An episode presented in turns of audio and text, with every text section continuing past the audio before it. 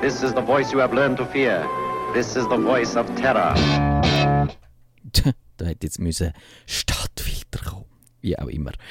Der Rudolf Diesel, das ist ein Name, wo man da zu Winterthur gut kennt. Und das nicht allein nur wegen dieser Straße in der Grütz Der Rudolf Diesel hat von 1879 in der Maschinenfabrik der Gebrüder Sulzer praktische Erfahrungen gesammelt und er hat später seine Karriere darauf begründet, dass er mit Sulzer einen Kooperationsvertrag hat und seine Dieselmotoren hat können bauen.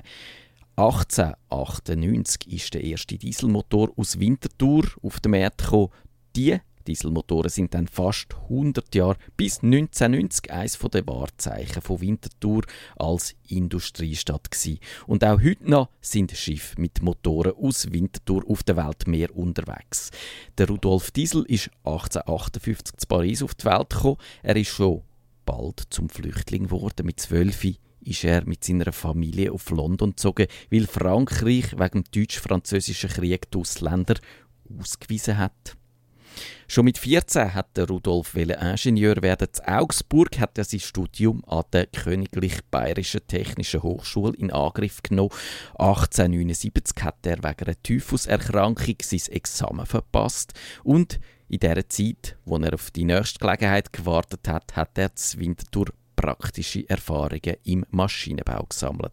1893 hat er dann seinen Wärmemotor entwickelt, wo als Ersatz für Dampfmaschinen gedacht war und das Patent bekommen.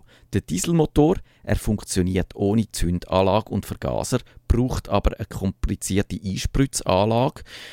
Betrieben wird er mit einem billigen Zwischenprodukt von der Raffinerie, wo nach dem Erfinder vom Motor auch Diesel genannt wird. Der Diesel hat seinen Motor in den nächsten Jahren von der Idee zur Funktionsreife entwickelt und dabei fast seine Gesundheit ruiniert. Trotzdem, es ist bergauf gegangen, wo der Diesel den Motor an der Weltausstellung 1900 in Paris gezeigt hat und mit einem grossen Preis dafür ausgezeichnet worden ist. Ab da hat er Lizenzverträge mit Unternehmen zu Europa und Amerika abgeschlossen und mit denen Millionen verdient. Und er hat eine wirtschaftspolitische Idee entwickelt, der hat er Solidarismus gesagt. Eine genossenschaftliche Gesellschaftsordnung ist der Kern vom Solidarismus gewesen. Mit dieser Idee ist er vor allem auf Ablehnung gestoßen. Das hat Rudolf Diesel zu schaffen gemacht, denn die Sozialreform ist ihm wichtiger als sein Motor, wie es in der Biografie vom Dieter Wunderlich heißt. Der Diesel hat sich wegen dieser Ablehnung halt auf seine Motoren konzentriert und die sind jetzt auch in Eisenbahn, Loks und bei Ozeandampfer zum Einsatz gekommen. Der Diesel ist viel gereist und wäre auch um ein Haar bei der Unglücksfahrt von der Titanic an Bord gewesen. Titanic, wo nebenbei mit Kohle und nicht mit Diesel angetrieben worden ist. Aber der Rudolf Diesel hat kein Ticket mehr bekommen und ist darum dieser Katastrophe entgangen. Und trotzdem ist sein Schicksal auf einem Schiff besiegelt worden. Im September 1913 ist Rudolf Diesel auf London unterwegs gewesen. Er hat einem Treffen von Fabrikanten teilnehmen und eine neue Fabrik für Dieselmotoren eröffnen. Mit der Dresden hat er die Fahrt über den Ärmelkanal antreten, aber am Morgen vom 30. September ist seine Kabine leer gewesen. und es hat keine Spur vom Rudolf Diesel er ist über Bord gegangen. Die Besatzung vom holländischen Boot hat zehn Tage später die Leiche gefunden. Was passiert ist, wir wissen es nicht. Die Geschäfte hier sind schlecht gelaufen, darum haben viele Leute Selbstmord vermutet. Auch ein Unfall ist in Frage gekommen, obwohl das Wetter hier gut war. Und jetzt gibt es die, die sagen, dass es Mord war. Die zitieren einen Brief, den der Diesel noch am Abend vor seinem Tod geschrieben hat. Dort hat er seiner Frau noch mitteilt, es ist sommerlich warm und es gibt kein Lüftli. Die Überfahrt wird gut werden.